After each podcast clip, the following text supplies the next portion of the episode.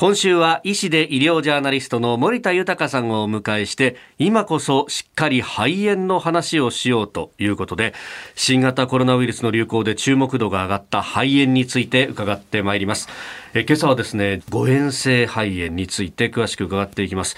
これ高齢者の方でよく聞く病気ですがどういう理由なんですかね高齢の方に多いのは。もう喉のあたりにはですね、はい、吸った空気が通る気管と、あとは食べ物が通る食道の2本の管があるんですよね、はい、でこの太い2つの管っていうのは入り口は同じでいわゆる口なんですけど、えー、通常食べたり飲んだりするとそれは自動的にですね気管が閉じて食道と胃に入ることになるわけですね。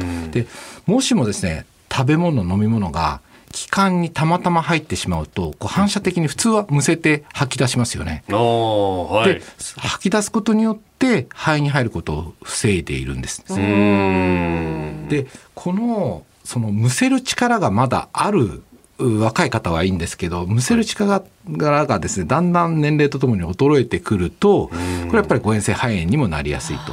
で特にですね、まあ、口の中が例えば細菌などで侵されているすなわち虫歯の治療をしていないとかそういう状態だとこの食べ物飲み物に混ざって気管や肺に入ってしまうと。あとはあの年配の方だとですね唾液だけを飲み込んでそれが気管に入ってしまって誤嚥性肺炎の原因になると言われています。でこれむせる力ももちろん年とともに衰えてくるんですけれど、はい、この飲み込み力といって食べたり飲んだりしたものあと唾液などが食道胃に入るこの飲み込み力が年齢とともに衰えてくるんですよね。はあ、年齢とともにっていうことは、これ、どのぐらいの年齢から気をつければいいですか？大体ですね、40歳ぐらいから衰えてくると考えらさんぐらいじゃないですか。確かに。もう僕ぐらいの年でも気をつけなきゃいけないんですねこれ。あのそこでですね、はい、あの池袋大谷クリニックの院長大谷義雄先生によるごっくんテストといって飲み,、はい、飲み込み力を簡単にチェックする方法があるんですね。ちょっと皆さんでやってみたいと思います、はい、これ30秒でわかる簡単チェックということなんですけどまずですね始める前に手元にあるお水を一口口に湿らせていただいてそして飯田さん新業さん30秒間でごっくんごっくんと唾液を繰り返し飲み込んでいただくんですね。ちょっと練習してみましょうか。はい。ごっくん。ごっくん。そうですね。でこれ30秒間で何回できたかというのを数えてもらいたいんです。よーいスタート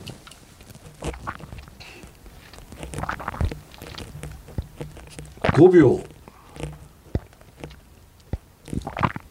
あ飯田さんかなりいい音出して10秒。あ新庄さん結構早いですね。15秒。20秒。25秒。はい終わりです。何回できましたかね。9回9回。はい、私は12回。素晴らしいですね。すごいね。これ20代だと10回以上できていればあのまあ喉年齢的には問題ないと。で30代飯田さん30代です、ね、30代ギリギリ30代。9回だと OK ということあ本当ですか、ね、あよかった。まあ80代だとやっぱり4回ぐらいできた方がいいということなんですよね。なるほど。その辺10代刻みでまあ少しずつ数字減っていくけれどもそうですね。やっぱり回数が少なければ少ないほど喉が老化しつつあるということなんですね。あと途中からちょっと飯田さん気になったんですけど、はい、ちょっと唾液が少なくなってごっくんしづらくなってましたよね。そうです。はい。あれもちょっと危ないのかな？え、マジですか？そうなんですか？あの唾液の分泌もやっぱりあのこう、まあ、口の中をきれいにすることになりますし、あの飲み込みテストで、えー、あのうまくいかないいわゆる、まあ、喉の年齢の老化につながると考えられていますよね。